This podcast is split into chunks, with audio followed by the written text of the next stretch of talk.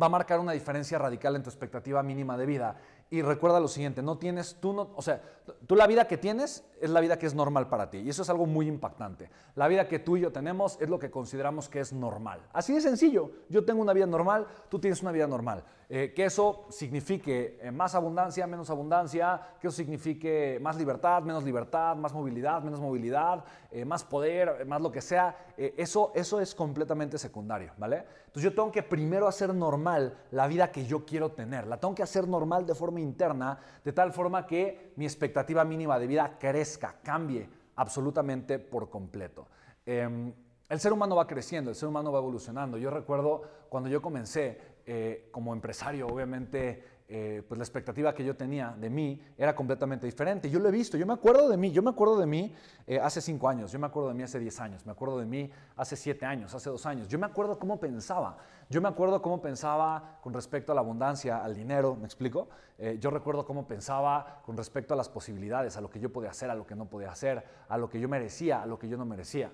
Y de alguna forma se me hace a mí súper interesante darme cuenta cómo lo, más fuerte que ha cambiado en mí es esto, es mi expectativa mínima de vida, es esto tal cual. Yo la vida que hoy tengo y los resultados que hoy genero es porque yo no puedo aceptar menos que eso.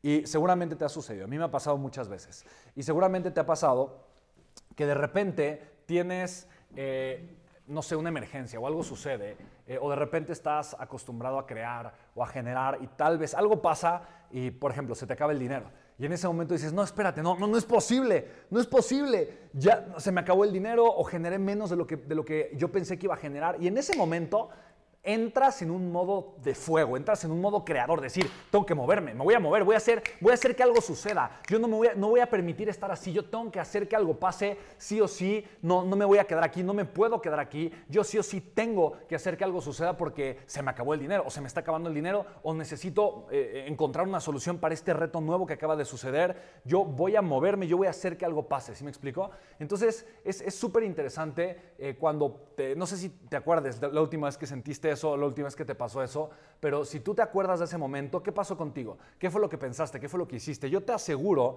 yo te aseguro que de alguna u otra manera tú lograste ser mucho más productivo, tú lograste generar mucho más dinero. Te pusiste en un modo creativo, en un modo de tomar acción masiva que te obligó a generar te obligó a generar y dijiste, ¿sabes qué? Lo voy a hacer, lo voy a hacer, me voy a mover, voy a hacer que esto suceda, voy a hacer que esto pase. ¿Me explico? Entonces, ese es, el, ese es el momento en el, en el que yo todo el tiempo quiero estar. Pero ojo, no porque mi realidad bajó, pero porque mi expectativa subió.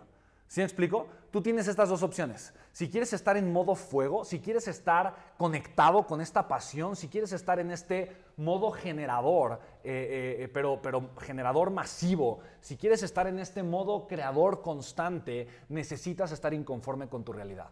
Y esto es una gran verdad. Ojo, no significa eh, malagradecido, no significa... simplemente no reconocer las cosas maravillosas que están en tu vida, pero inconforme.